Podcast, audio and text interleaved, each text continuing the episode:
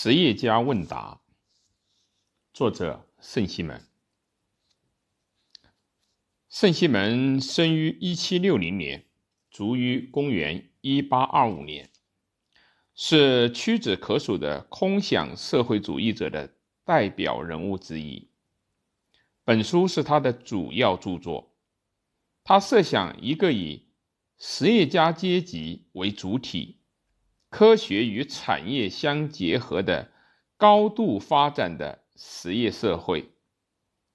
全书分为四册，其中第三分册是由其学生孔德所撰写的。圣西门所指的实业家阶级，是当时占法国国民中二十五分之二十四的。农、工、商劳动阶级，其中也包括企业家和资本家。圣西门基于政务的、封建的、军人的制度向管理的、实业的、和平的制度过渡，是社会发展的必然进程。现在正处于过渡。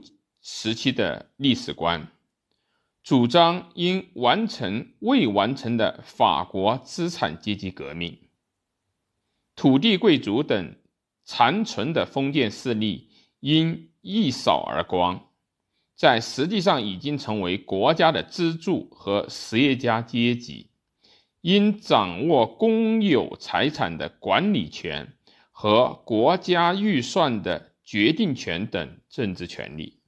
并对社会发挥指导作用。这样的变革需要实业阶级的教育和启蒙，以形成舆论，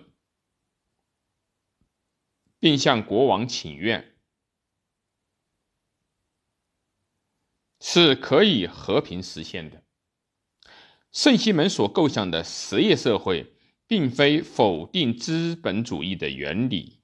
与现代发达的资本主义社会相类似，但也不是生产力至上主义，而是重视提高人的伦理观念。